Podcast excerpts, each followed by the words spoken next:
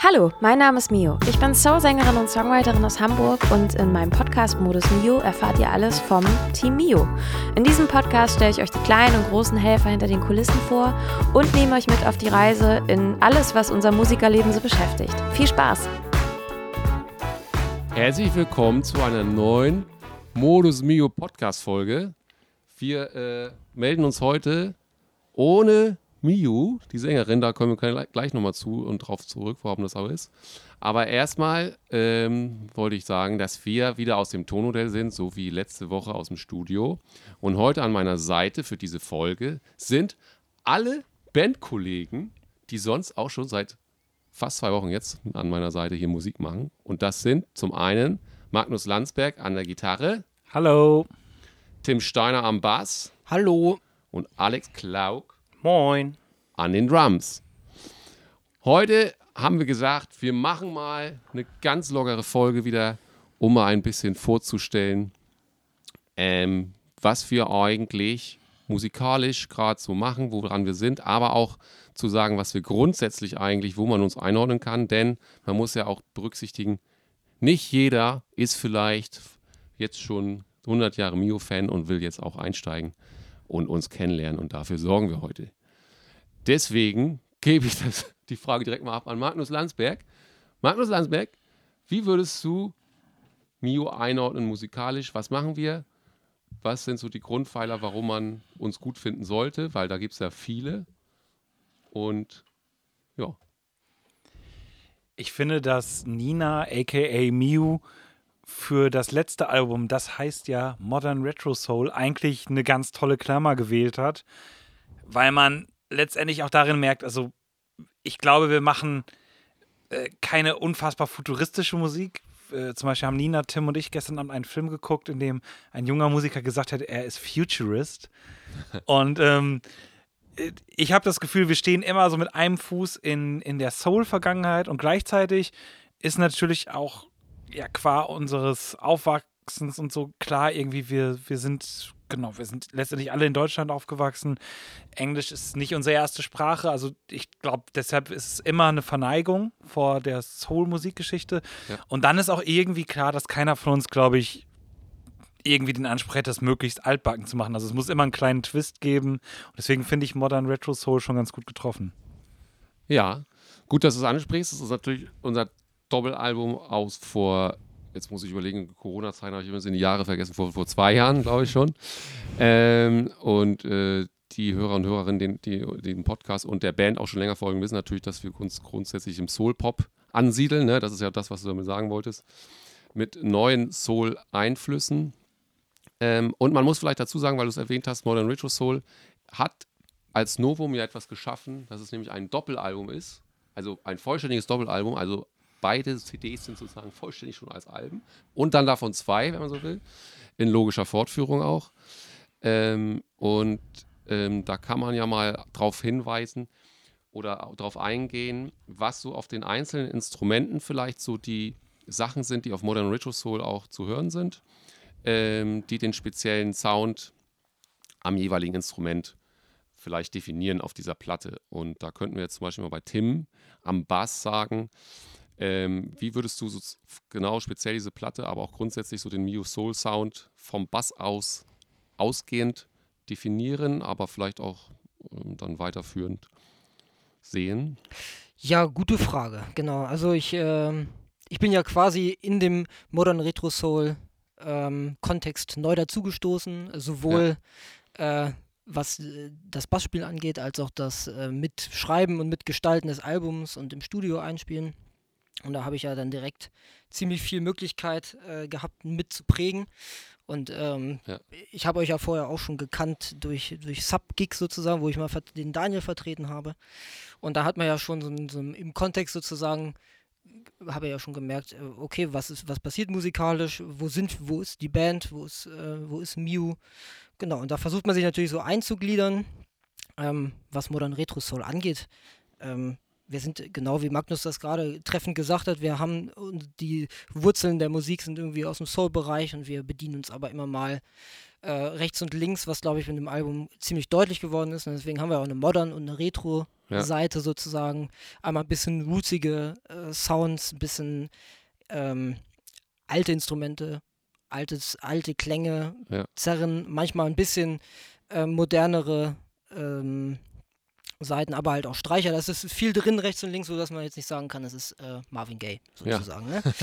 ähm, und genau, und ich habe jetzt für mich ähm, auch aktuell ist Mio erstmal, ich versuche Bindeglied zu sein, wie es so oft die, die äh, Aufgabe vom Bassisten ist, Ja. zwischen rhythmischen Elementen mit Schlagzeug und versuchen die Harmonie und aber auch die Gesänge so ein bisschen einzugliedern, meine Rolle da zu finden, Sachen zu featuren.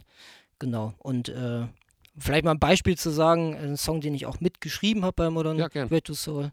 Groundhog Day, vielleicht kannst du ja mal einspielen hier jetzt. Düt.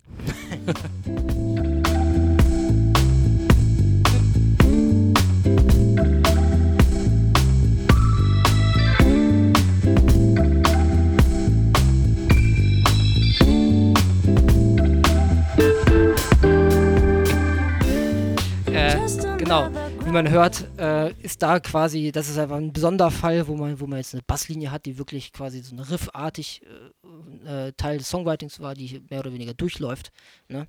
wo ich keine ähm, äh, Akkordbegleitung habe oder so. Mhm. Ähm, sowas kommt natürlich auch vor. Ne? Da gibt es noch ein anderes Beispiel, was ähnlich ist, aber wo es eher dann ein bisschen rockigerer Sound ist, mit Plektrum gespielt, ein bisschen nach vorne. Äh, Nine Lives.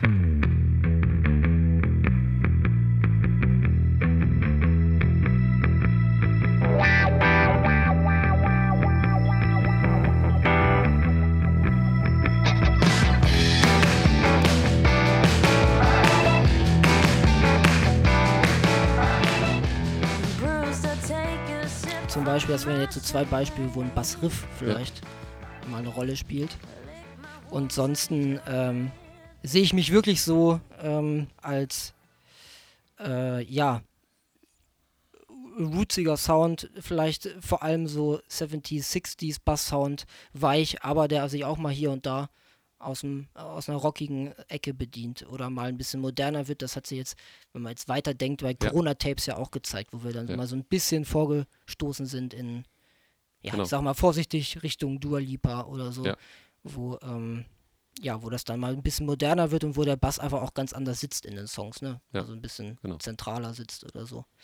Ähm, so viel vielleicht erstmal zu mir. Ja, cool.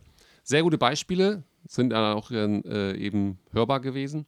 Da können wir ja direkt mal weitermachen, weil du sagtest ja schon, die, du bist auch natürlich oft ist der Bass auch grundsätzlich, aber auch ähm, ja bei Mio sozusagen äh, auch nicht anders ähm, Bindeglied zwischen verschiedenen Elementen. Und äh, ein ähm, paralleles Glied in dieser Kette, sag ich mal, das mit dir jetzt natürlich oft rhythmischer Natur zusammengeheftet wird, ist natürlich das Schlagzeug. Oha, Mit ich bin Alex. ganz aufgeregt. Ah, du bist Das ist aufgeregt. übrigens das erste Mal, dass ich in einem Podcast bin. Ja, Joscha. herzlich willkommen. Du machst das bis jetzt sehr gut. Ja, ich habe einfach die Schnauze gehalten, aber nichts gesagt. Ja, das ist auch, äh, auch Bandarbeit. Oh, das stimmt wirklich, ne? Das stimmt wirklich. Man muss immer wissen, wo man halt was sagen kann und wo Klar. man was, wo, wo man eben nichts sagen sollte, um halt diesen ganzen kreativen Prozess irgendwie vielleicht dann auch nicht zu behindern. Ja, Ne? genau. Das ist eigentlich ganz spannend. Ja. Könnte man Ähm, eigentlich auch mal eine Podcast-Folge drüber machen, welche Persönlichkeitstypen wie in der Band Oha. wann funktionieren. Das sind Ideen, du. Man kann das jetzt nicht äh, sehen, ist ja was zum Hören hier, aber hier sind durchaus schmerzversehrte Gesichter gewesen nach diesem Die, die. Backing-Gesangproben haben uns wir alle ja ein bisschen reden. zugesetzt. Wir haben noch was zu reden, genau. Nee, aber Alex, vielleicht hast du ja auch Entschuldigung, genau. ähm, im Zuge zu Modern Retro, Modern Retro Soul Platte Mhm. bestimmte Bass-Sound, äh, Bass-Sounds hatten wir jetzt schon. Bass-Sounds. Äh, und Schlagzeug-Sounds sind natürlich ähm, auch Grundpfeiler so ein bisschen dieser äh, Platte, muss man natürlich auch sagen, ähm, was da alles gemacht wurde und Aufnahmetechniken und pipapo. Vielleicht kannst du einmal kurz sagen, was für dich so die ausschlaggebenden und vielleicht auch mit Songbeispiele, so wie bei Tim eben, ähm, soundlichen Sachen sind, an denen du dich vielleicht orientiert hast oder die auch auf der Platte gut zu hören sind. Also das Wichtigste, da wird mir jeder Schlagzeuger zustimmen können, das Wichtigste eigentlich von aller Musik ist die Snare. Ja. Das ist so die so eine, so eine helle Trommel für alle, die jetzt keine SchlagzeugerInnen sind. Ähm, das ist so die helle Trommel, die ähm, ähm, quasi den klatschenden Gospelchor, daraus ist es jedenfalls entstanden, nachmacht. Also Ja. ähm, genau. du Ähm, meinst so wie beim Safrido? Ne? So, ja. ja und nein. Mehr nein. ja, nein. Ähm, ja, wie habe ich mich vorbereitet? Also ich habe ja, ähm, das war ja so eine ähm, Gruppen, Group Effort, wie, wie Ja. würde man das auf Deutsch nennen? Keine Ahnung. Ähm, also ich war ja nicht der Einzige, der das Schlagzeug da eingespielt hat für dieses Doppelalbum, sondern wir haben uns ja als Team sozusagen darum gekümmert, die Trommeln dafür einzuspielen, wobei ich so die meisten Equipment-Sachen dafür gestellt habe. Und Das kann man an dieser Stelle auch mal droppen. Ja, Von mir kam das also, Equipment übrigens. Ey, also Nein, das hätte jeder andere genauso wahrscheinlich angegangen wie ich. Also jeder hat ja irgendwie ganz viele Snares, nämlich ganz, ganz wichtig, ähm, zu Hause rumfliegen. Also ähm, genau, aber ähm, ich habe mich da so ein bisschen darauf vorbereitet. Ich habe versucht, irgend möglichst erdige, trockene oder vielleicht nicht trockene, aber erdige, tiefe, warme Sounds anzubieten. Also das heißt, ähm, ich bin generell auch ein Fan von altem Equipment, genau wie, wie Tim auch schon gesagt hat. Ich glaube, das ist bei uns allen irgendwie ähnlich. Äh, irgendwie haben die, zumindest stellt man sich vor, dass die irgendwie mehr Leben drin haben. Also alte Instrumente aus den 60er, 70er Jahren.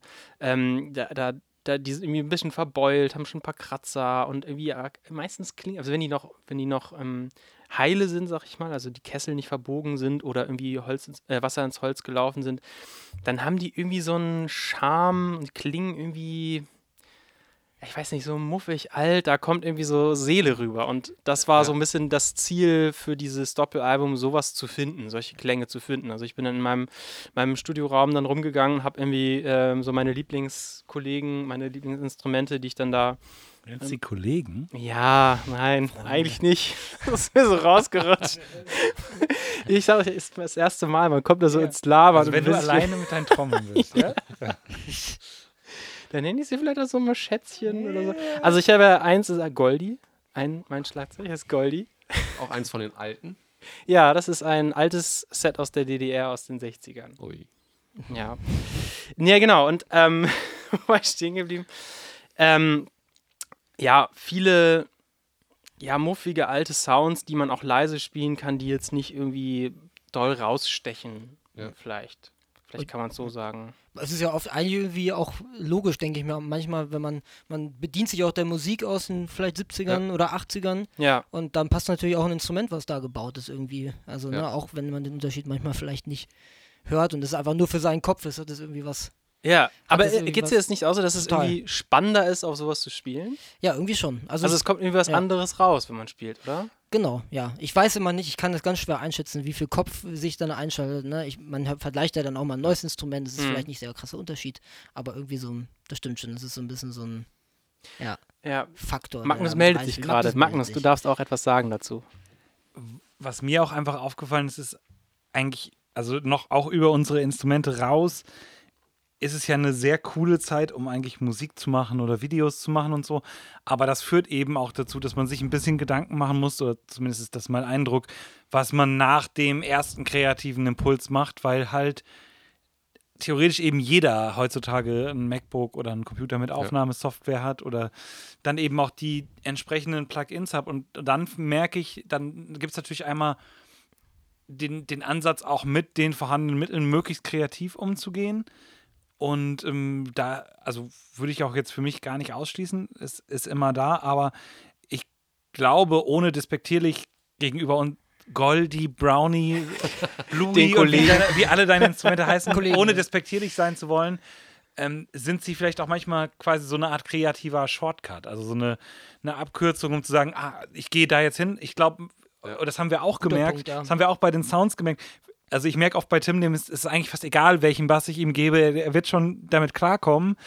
Aber das, das ist ja praktisch oft gar nicht die Herausforderung. Mhm. So, also wir müssen uns ja nicht ständig neu beweisen, dass wir auch mit einer günstigen E-Gitarre und unserem MacBook oder so irgendwie was machen können. Aber wir nehmen dann ein bestimmtes Instrument und merken oder haben dann eben sofort auch einen Sound oder auch teilweise ja sogar auch Probleme. Also ich habe zum Mhm. Beispiel jetzt beim Reminder eine Gitarre aus den 60ern aufgenommen, die eigentlich so eine Art Kaufhausgitarre ist.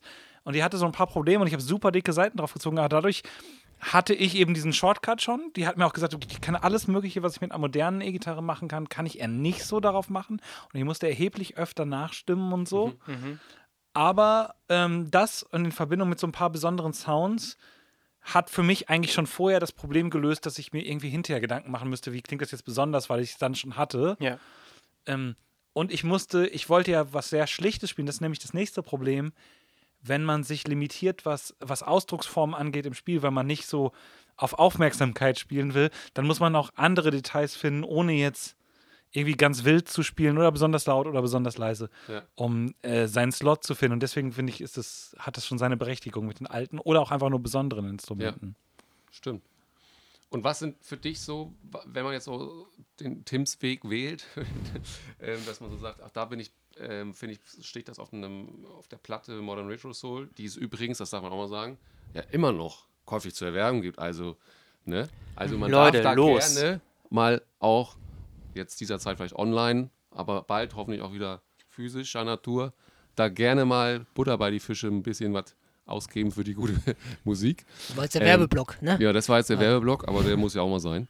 Ähm, genau, was sind da so Songs, äh, wo du sagen würdest, das hört jeder, der auch nicht jetzt speziell vom Schlagzeug oder irgendwie Instrument kommt. Das hört jeder, dass das da ein spezieller Schlagzeugsound ist. Also, naja, irgendwie sind die alle irgendwie ein bisschen speziell, finde ich. Ich finde ja, ich kann dir sagen, welchen, welcher mir am, mit am meisten Spaß gemacht hat, äh, aufzunehmen. Und wo Ja. man, das Ding ist ja, wenn, bei so vielen Songs hast du ja dann auch eher die Möglichkeit, so einen Teil von dir selber zu verwirklichen unter Ja. dem Gesamtkonstrukt Miu. Mhm. Das finde ich ja auch immer wieder spannend. Ne? Also äh, manchmal ist es ja gar nicht wichtig, was man spielt, sondern wie man es spielt. Klar. Und ähm, keine Ahnung, Fuck You Very Much zum Beispiel äh, fand ich für mich persönlich sehr, sehr cool, weil ich ja auch mehr aus dem, also ursprünglich so meine Jugend habe ich viel mit richtig Haut drauf Metal-Mucke so verbracht. Und ähm, also dieses Fuck You Very Much spiegelt für mich halt, ne, naja, wie der Titel schon sagt, so leckt mich am Arsch, ihr Ja. Penner, so ungefähr. Ähm, Aggression einfach im Spiel, was mir total viel Spaß macht und was total befreiend auch ist. Ähm, und dann. Nicht immer, ne, muss man an dieser Stelle sagen. Du kannst das schon ja auch gut einsetzen. ja, Das Spiel ist ja nicht immer da, ne? Ich versuch's. Ich versuche immer Aggression reinzukriegen, aber Ja. dann. Nein. Ähm, bei, genau, bei äh, Fuck You Very Much, das hat mir sehr viel Spaß gemacht, diesen Ja. Song zu, zu wählen, diese Aggression auf eben so einem Mhm. Retro-Sound darzubringen. Also wenn es Metal wäre, wäre es auch nochmal anders gewesen von, von Instrumenten und von der Auswahl. Denke ich auch. Ja. ja. Ähm, genau, den fand ich, den fand ich total toll. Ja, Ja, das stimmt. Also, du stimmt, was du sagst. Also, auf dem hört man es wirklich auch schlagzeugtechnisch ist der natürlich auch voll so eine Ansage, so ne, Mhm. getrieben. Aber Ja, weil sich der auch mal wieder aus einer anderen Genau. Ecke bedient, ne? Das ist deswegen vielleicht auch ein gutes Beispiel. Aber natürlich hast du auch mit deiner Aussage recht, dass man so sagt, also grundsätzlich sind auf vielen dieser, äh, weil es ja auch viele Stücke sind, ist ja ein Doppelalbum, äh, ist natürlich äh, das Schlagzeug klar auch divers äh, zu hören, ne? also in diversen ähm, Sounds so und das ist natürlich auch, das macht das ja auch genau aus, so war es ja auch konzipiert.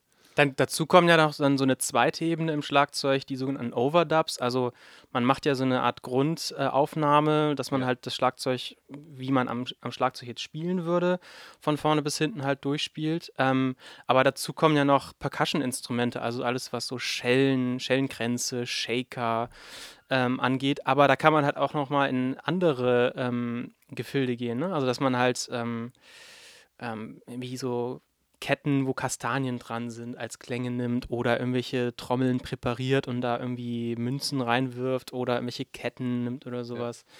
Das war auch ganz schön. Also da, da, da habe ich jetzt gar nicht so viel rumgewirkt, aber das finde ich ist im Mio-Klang auch ziemlich angelegt, dass da noch so eine Zusatzinteressant-Ebene Ja. drin ist. die den Mix noch interessanter macht. Ne? Ja. ja, Vielleicht hören wir unter dem Gesichtspunkt einmal in Fuck You Very Much rein. natürlich. Das Und danach könnten wir einmal als Beispiel, ich glaube, es gibt äh, in meiner Erinnerung eine schöne Triangel zum Beispiel in Ah. So Much More, oder? ja, mal als Beispiel dafür, was man so mit so kleinem Percussion-Gedöns machen kann. das können wir wunderbar machen.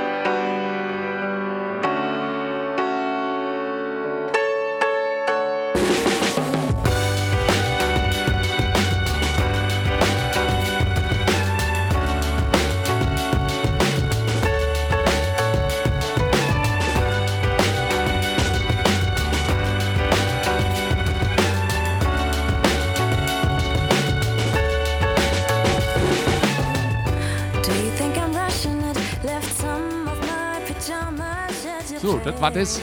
Das war das zu den Schlagzeug. Das war, war wunderschön. Danke für diese Insights. Und, Du bist ähm, auch wunderschön, Jascha. Ja, da, ich gebe mir manchmal Mühe. Wie ist denn das bei den, bei den Tasten eigentlich? Ja, bei den Tasten ist eigentlich ganz äh, spannend, dass wir jetzt eben auch den äh, So Much More äh, reingehört haben. Eigentlich aufgrund der Triangel, aber weil ich finde, dass so diese Piano-Sounds und Vintage-Streicher-Sounds und so eben da auch durchkommen. Ich meine, ganz ähm, ähm, outstanding, wie sagt man nochmal, also ein bisschen herausstichend, so ist ja diese Mellotron-Geiger-Streicher-Melodie. Was ist denn ein Mellotron? Ein Mellotron. Joscha, ich möchte jetzt wissen, was ein Mellotron ist. Oh, da könnte man vom, sagt das immer? Ich weiß das gar nicht. Ja, echt, ey. vom Hundertsten ins Tausendste kommen. Im Grunde ist das, äh, ja, das kommt aus der Zeit. Wer hat das denn eigentlich groß gemacht? Ich würde so sagen, die Beatles haben das äh, früher, also es gibt auch heute noch, Wer sind denn die Beatles? äh, genau, und äh, im Grunde ist das eine äh, Bandmaschine, die quasi, versch- die ähm, mh, pro Seite quasi laufen dann Bänder in dem Gerät durch. Das war früher riesengroß, heute wurde das nachempfunden. Wir haben bei Mio ja auch eins, äh, das gehört ja sogar Mio auch, das leih ich mir immer nur aus zu spielen, aber es ist elektronisch nachempfunden, klingt aber Haben wir auch schon mal ein paar Mal vergessen. Ja. Das Stimmt, haben wir auch schon ein paar Mal vergessen. Aber ähm, genau, heute wird das ja als digital nachempfunden, aber ist wirklich, dem Original steht es im ne nichts nach. Und früher waren das so Riesenmaschinen, quasi sahen so ein bisschen aus wie eine Mischung aus Klavier und ähm, ja, so einem elektrischen Piano, wo dann eben die, die aufgenommenen Streichersounds, wenn du die Taste gedrückt hast, auf so einem Band ab, wieder abgespielt wurden, auch für eine bestimmte Zeit. Also du musst es halt auch aufpassen, dass du dann nach so und so vielen Sekunden einen anderen Ton drückst, vielleicht Akkord auch so. Aber genau, damit konntest, hattest du die Möglichkeit, aus damaliger Sicht die verschiedensten Sachen, Flöten, Streicher und sowas, auf, einem, auf eine Taste zu legen. Also, Also jede Klavier. Klaviertaste ist quasi ein Klavier und jede Klaviertaste hat einen Streichersound, der aber ja, dann. Multiple Sounds. Also du Genau. kannst halt pro Okay. Taste, äh, kannst du eben, jetzt will ich hier äh, einen Streichersound, dann kannst du auf der gleichen Taste im nächsten Song, was weiß ich, oder im gleichen, kannst du Flötensound oben drüber und so. Und ähm, genau, da kam das her. Damals sozusagen wie so eine. das ist jetzt gerade ein Mellotron. ja, Wenn man, wenn man so, draufklopft. So klingt das, wenn man draufklopft. Das ist auch dem Original nachempfunden. Genau. Und ähm, nee, zurück zu So Much More. Das haben wir da eingesetzt mit diesem neuartigen Sound und aber auch natürlich auf dieser, ähm, auf diesem Doppelalbum an verschiedensten Stellen. Und ähm, zum Beispiel nämlich auch in einem Song, der ähm, äh, Wake Me Up heißt. Ähm, da ist es am Anfang. Wollen wir da auch mal kurz reinhören? Da hören wir gleich auch rein. Ich kann es schon mal sagen, dass man auf den Anfang achten darf, denn da ist eigentlich fast nur dieses Instrument zum Very, Very in Ending mit Und das ist, glaube ich, äh, für, die, für, die. So für die. Zuhörer gar nicht so klar, dass eben dieses, also das haben wir noch nicht explizit gesagt, das Instrument ist teilweise auch in der Lage, eben dann so einen Chor abzubilden. Genau. Aber der Chor klingt vielleicht doch, wie man jetzt gleich hört, von Joscha gespielt auf einem Keyboard, einem Mellotron-Keyboard, eben doch ein bisschen anders, als wenn den ein echter Chor gesungen hätte. Und das fanden wir sehr, sehr spannend, uns Genau. dieser 60er Jahre Mellotron-Ästhetik zu bedienen. Die ist wie ein, ja, kann man sagen, hast, haben Nina und du wie so einen roten Faden ins Album eingewoben. Genau. Und ich würde sagen, da hören wir jetzt einfach mal rein.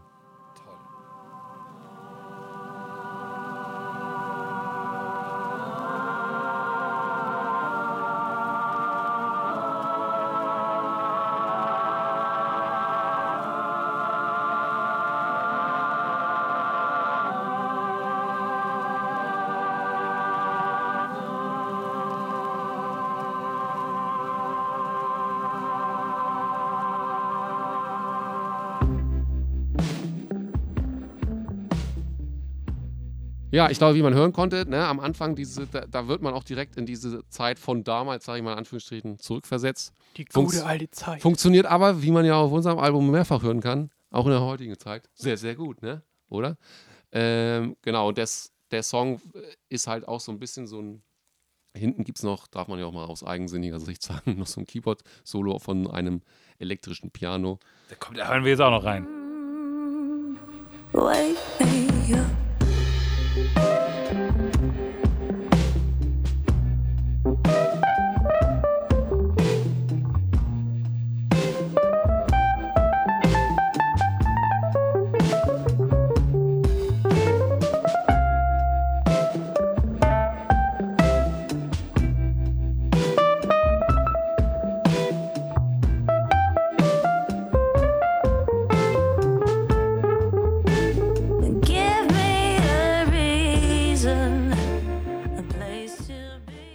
Hast du aber, das war jetzt aber, das war jetzt nicht einfach nur so ein Solo, sondern es war ein sehr gutes Solo, oder? Ja, vielen Dank. Ja? Find, Ja, findest du das du? Bin ich verwirrt. Du hast jetzt doch Tasten auf dem Mellotron gespielt bei dem Song. Ja. Und jetzt Ja. ist auf einmal ein anderes Klavier da, oder? Ja, man Wie muss, ist geht das das möglich? Ein elektrisches Piano? man muss heutzutage muss man breit aufgestellt sein. Und das heißt, ich habe mir einfach noch zwei Arme dazu gekauft. Aha. Nee. Also die Wahrheit ist natürlich die, dass es zwei unterschiedliche Instrumente sind. Und aus dem Mellotron kommen die ganzen schönen äh, Sounds, die man auf dieser Platte hören kann. Oder eben am Beginn dieses Songs, wo wir gerade sind. Und äh, auf meinem anderen Keyboard habe ich andere Sounds drauf, die ich dann auch noch bedienen kann. Die sind so übereinander gestapelt dann. Das hat man so zwei Ebenen, wenn man so will. Ähm, aber so wie ein Gitarrist natürlich auch mehrfache Gitarren nicht gleichzeitig spielen kann, aber wechseln kann zumindest, gibt es natürlich auch die Möglichkeit, auf dem Klavier mehrere äh, Instrumente zu spielen und auch immer zu den Gigs mitzunehmen. genau, das ist so, dass äh, das ist eigentlich so, dieses Mellotron, würde ich sagen, ist schon so das Besondere, was sich von Tastensicht durch dieses Album zieht. Und aber Gitarrensounds, ähm, du hattest ja vorhin das schon ein bisschen anklingen lassen, Magnus, äh, sind natürlich auch abgestimmt worden, so auf diese äh, Soul-Pop-Charakter ähm, von damals, aber in heutiges Gewand ähm, gepackt. Und äh, da kannst du ja mal vielleicht als Profi sagen, wie man das da eigentlich am besten macht von der Gitarre her, damit das auch wirklich so klingt, wie man sich das vorstellt. Das ja Ja, dazu kann ich natürlich auch nur so das sagen, was ich weiß darüber. Aber ich bin eben auch in der Position gewesen wie Tim, bei Modern Retro Soul eher als Schreiber mit dazu zu kommen. Und ähm, zu dem Zeitpunkt hatte eigentlich für mich Miu grundsätzlich schon einen Sound. Also vor dem auch, glaube ich, Tim und ich jeweils großen Respekt hatten. Und in dem Sound war eigentlich auch schon immer angelegt, dass diese oldschooligen 60s-Elemente da sind. Aber äh, Arne Vogler, der vorher eigentlich fast alle Gitarren gespielt hat, der hatte auch immer schon so ein Edge in seinem Sound. Also der hatte immer, ähm, immer schon wirklich äh, ein bisschen extremere Fassgitarren und das war eigentlich auch für uns klar, dass wir das nie, nicht verändern wollten. Also so, Was sind denn extremere Fassgitarren? schön, dass du fragst, Alex. wir spielen dir einmal hier ein Beispiel ein von Holy Grail.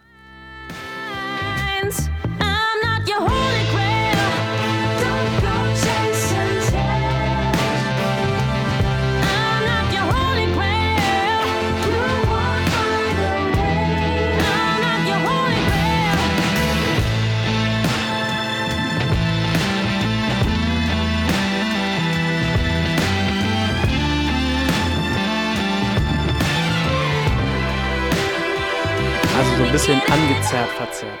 You Ja, oder my sogar auch schon kindness sehr for extrem interest. I'm verzerrt. Schon zur Sache. putting Ne? Gehört. Ja. Genau, und das ist, ähm, das war irgendwie, das war immer wichtig, auch als roter Faden neben dem Mellotron, dass es ein bisschen extremere, verzerrte, verzerrte Gitarren gibt, die immer so ein bisschen kontrastieren, dass die Songs eigentlich schon schön rund geschrieben sind. Und da sind wir, glaube ich, auch, äh, sind wir beigeblieben, das soll sich auch gar nicht ändern. Also soll, Miu soll für, soll da eine, soll da eine klare Linie haben, die uns, ja, Nina, sage ich mal, als Spiritus Rector auch so ein bisschen vorgibt. Und äh, ich finde, worauf Tim gut hingewiesen hat, ähm, ist, dass, dass wir uns dann, wenn wir mal was anderes gemacht haben, haben wir es oft sehr bewusst gemacht, wie auf den Corona-Tapes. Da würde ich jetzt mal exemplarisch den Song Spam nehmen, wo wir fast in so eine Richtung Chick oder also Nile Rogers, Daft Punk und so gehen. Ähm, hören wir mal rein. Auf jeden Fall.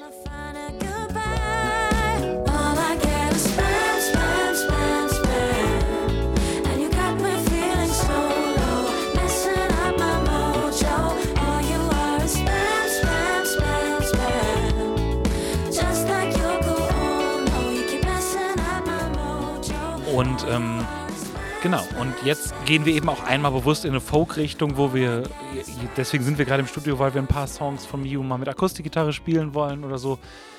Aber ich würde mich da letztendlich Alex anschließen, dass das, also keine, ich habe absolut nicht die Ambition, die, die Gitarre komplett neu zu erfinden bei Miu und finde das auch sehr angenehm, dass wir bei Miu ein Zuhause und zum Glück auch irgendwie coole Fans und Hörer eben einfach haben, die, die das auch quotieren, die auch so sagen, oh, wenn, wenn ich Miu höre, dann, dann gehört schon eine coole Ja. Gitarre dazu, aber jetzt nicht, nicht irgendwie mit einer Milliarden Effekte oder so. Ja.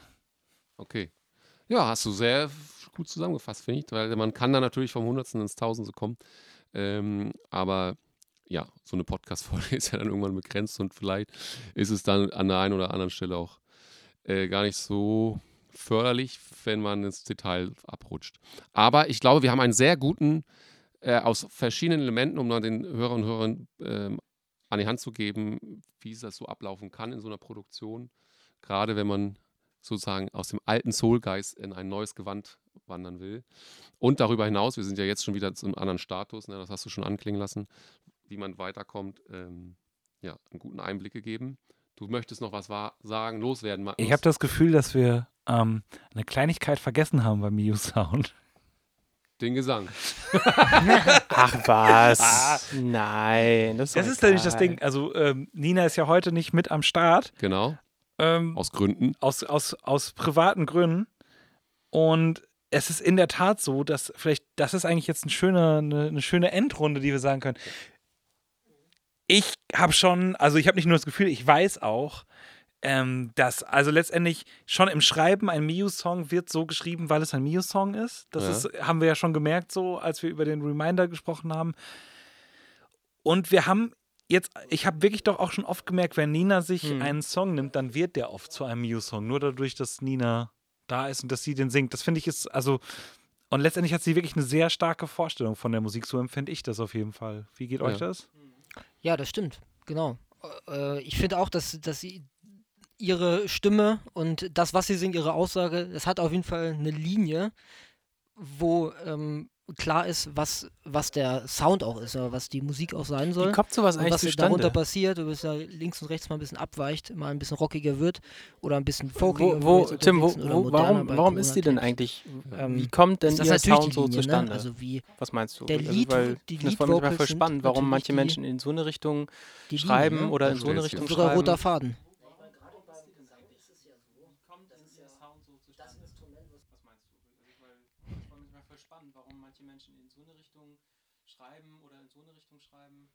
Na, ich meine, gerade beim Gesang ist es ja so, das ist ja das Instrument, was unserem Körper am nächsten ist eigentlich. Ne? Also wir haben immer, wir katalysieren immer durch irgendwas raus, aber unsere Stimme, Stimmfarbe, klar kann man die, ist ja natürlich auch möglich, sie technisch zu variieren, aber jeder klingt ja anders. Ich klinge anders als Joscha und Joscha und so weiter, ne? Und Nina hat ihre Stimmfarbe und ich glaube, ja, oder äh, versteht ihr, was ich meine? Ich, Ja, Verstehe ich voll. Also einmal glaube ich, sind es schon noch, also so, du bist jetzt schon sehr, sehr an den, den Stimmapparat rangegangen. Ich glaube auch, dass das einfach bei Nina diese, ich, da ist eine ganz explosive Mischung an Vorbildern. So- Also so Mhm. von Aretha Franklin, anderen Soul-Diven, rüber zu den, äh, Mhm. äh, zu den Black Keys und so. Also so, also da ist, oder auch Lenny Kravitz, also da ist irgendwie angelegt, losgelöst von der Musik schon. Also eigentlich hör, hat sie, glaube ich, viel Musik gehört oder hat so ihr, ihre Heroes in Bereichen, die irgendwie verbunden sind, aber sich nicht zwingend komplett überschneiden. Und dadurch entsteht dann in, in Nina eigentlich, finde ich, ja, so eine, so eine, neu, so eine, so eine neue Mischung aus, aus diesem schroffen, teilweise rockigen, garagigen Sound und eben den, den einer großen Soul-Diva. Und das passt das passt vermeintlich oft nicht zusammen und wie wir ja merken, irgendwie doch total. Das Ja. finde ich, also, das macht wirklich viel aus und das, das, ich glaube, das wird auch irgendwie so unterschwellig auf uns alle übertragen und dann weiß jeder, was er zu tun hat. Und sonst gibt es richtig einen auf den Deckel. Hartes Reglement. meinst Ja, du? ja klar, also wir, wir, wir, wir dürfen ja so frei wie heute dürfen wir normalerweise nie reden. Oh Gott, hoffentlich kommt sie nie wieder. Ja, okay. Oha. Also ich glaube, ähm, das, was du davor gesagt hast, und hast du eigentlich einen ganz guten Abschluss gefunden. Und ich glaube auch ganz generell kann man sagen, das gilt ja auch für alle von uns so, dass Vorbilder natürlich uns auch irgendwie definieren, wie wir singen ähm, und wie wir an den Instrumenten spielen und ähm, so weiter und so fort. Und ähm, diese Folge heute ist natürlich auch erstmal ein detaillierter Blick äh, in, aufs Instrument, mit dem wir natürlich versuchen, und da schließt sich dann der Kreis, und deswegen ist es auch gut, dass wir Gesang vielleicht so am Schluss gemacht haben, um eben das zu stützen, worum es dann, also bestmöglich zu stützen zumindest, um was es dann eben geht, äh, Nina und Stimme und ihre Aussage natürlich auch textlicher Natur. Und ähm, das in ein Gewand zu kriegen, äh, das am Ende stimmig ist, ist erstmal, wenn man am Anfang steht, natürlich bei jedem Projekt voll die Aufgabe. Und ich finde, das haben wir bis jetzt gut gelöst. Und wir haben es jetzt schon mehrfach anklingen lassen. Jetzt war, was die Instrumente so machen und den souligen Charakter, äh, wie man den herausbringen kann an jedem Instrument, war jetzt sehr met mehr Modern Retro Soul. ähm, lastig heute. Das ist auch gut so und war natürlich auch beabsichtigt. Und wir haben aber natürlich durch Magnus eben auch anklingen lassen. Letzte Woche hatten wir auch schon ein bisschen Reminder ne, mal angespielt in der Podcast-Folge, ähm, dass wir natürlich auch gerade in einem äh, Prozess sind, der darauf aufbaut. Corona-Tapes klang schon an. Und äh, es kommen also jetzt äh, Dinge auch äh, auf die Leute zu.